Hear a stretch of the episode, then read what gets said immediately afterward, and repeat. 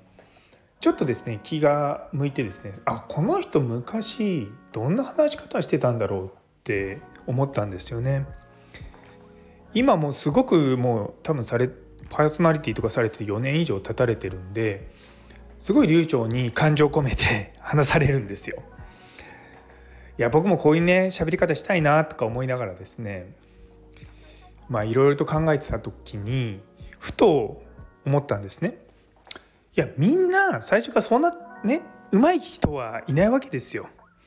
芸能人の方だって皆さんいろんな練習をしてそういったことをしてしっかり喋れるようになってると。そう思ってちょっと試しにその方の4年ぐらい前の放送を聞いてみたんですね。そうするとまあもちろんお上手なんですよ。あの YouTube とかでもプレゼンテーションとかされてるのでそういった面ではうまいんですけどもやっぱ聞いてみると分かるんですよ。なんか感情がこう乗ってないのが。いやだからやっぱすごく思うのが情報を届けるってこともそうなんですけどもそこにいかに感情を乗せるのかってすごく重要だと思うんですよね。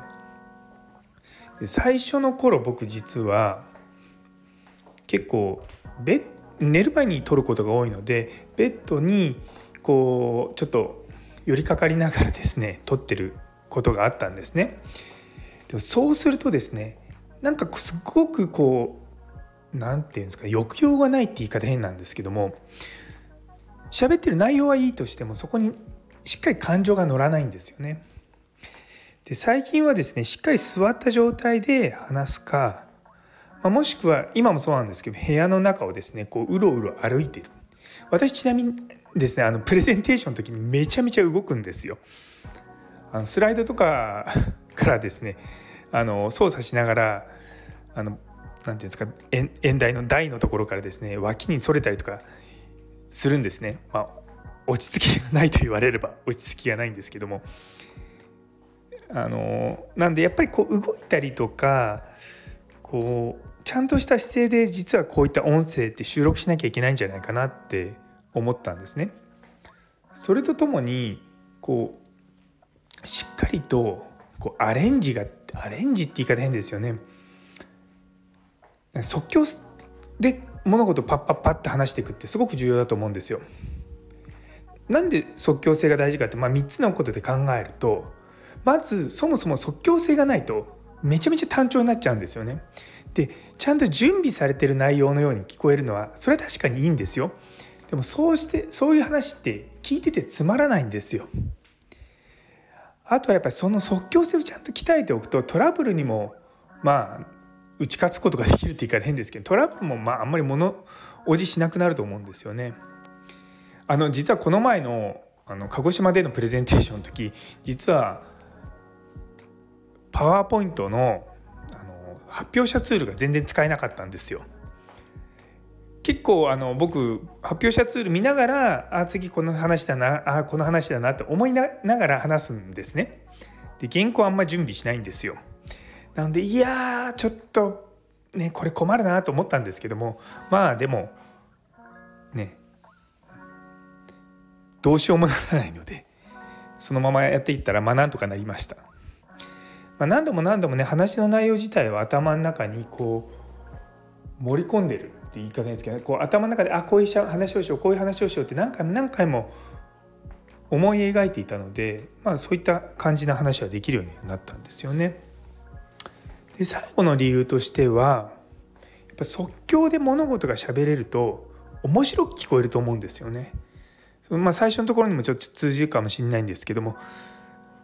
やっぱりこう事前にちゃんと準備は頭の中である程度はしてるかもしれないんですけども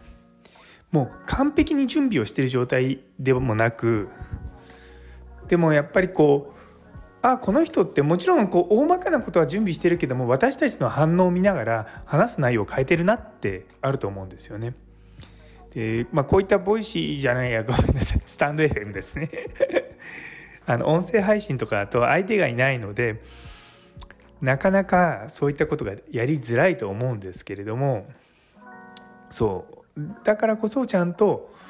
まあ、目の前に相手がいるというか、まあ、隣にね視聴者の方がいらっしゃると思って話さないとなかなかこううまくいかないんじゃないかなと思います。いや実はですね この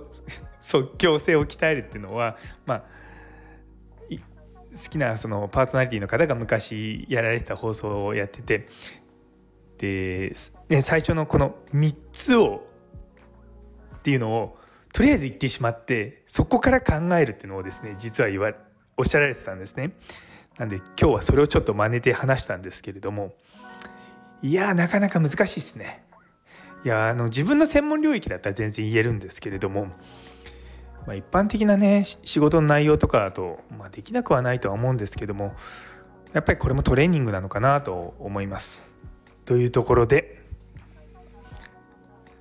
ね、今日実はね WBC 私あの勝った瞬間見てたんですよ。本当に。いや本当に嬉しかったですね。あの勝ち方。ね。大谷吉田村上って言ってあのね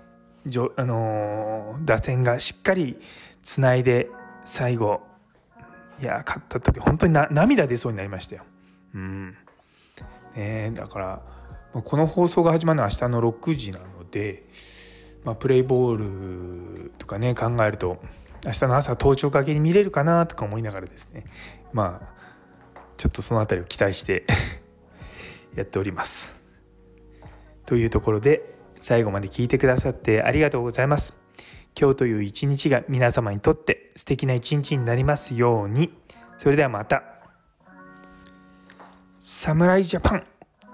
優勝にめがけて頑張ってほしい